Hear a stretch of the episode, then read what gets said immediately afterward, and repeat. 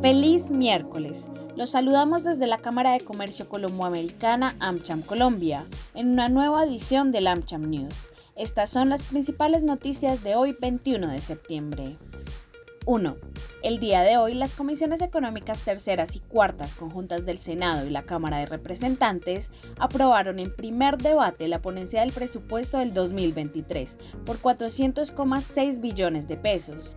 Los recursos para funcionamiento se mantuvieron en 253,6 billones de pesos, con un aumento del 62,5%. Al pago del servicio de la deuda se destinarán 77,9 billones, mientras que para la inversión se destinan 74,2 billones de pesos.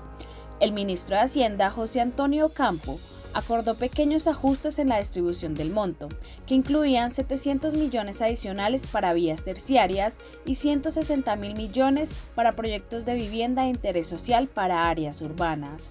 Estos recursos saldrán de la edición que solicitó el nuevo gobierno por 14,1 billones al proyecto de presupuesto que dejó radicado la anterior administración. El presupuesto pasará a segundo debate con las plenarias de Senado y Cámara, en donde se discutirán 144 proposiciones adicionales que quedaron en constancia. 2.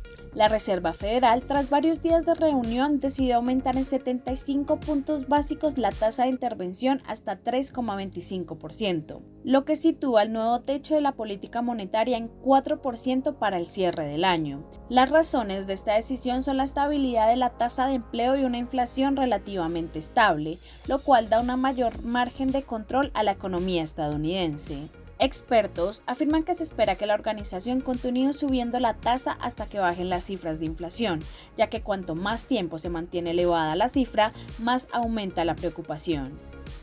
Por otra parte, los funcionarios esperan que la tasa de referencia aumente a 4,6% durante 2023, según la estimación mediana en las proyecciones trimestrales actualizadas.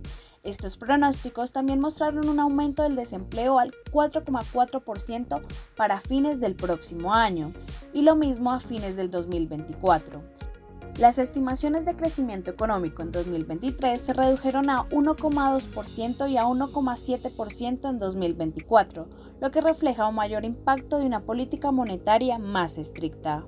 3. El próximo 27 de septiembre, súmese esta importante conversación en la que analizaremos el impacto de las propuestas de la reforma tributaria en materia de impuestos indirectos, como aduanas y otros aspectos del sector de exterior, sobre la competitividad de las empresas y el país.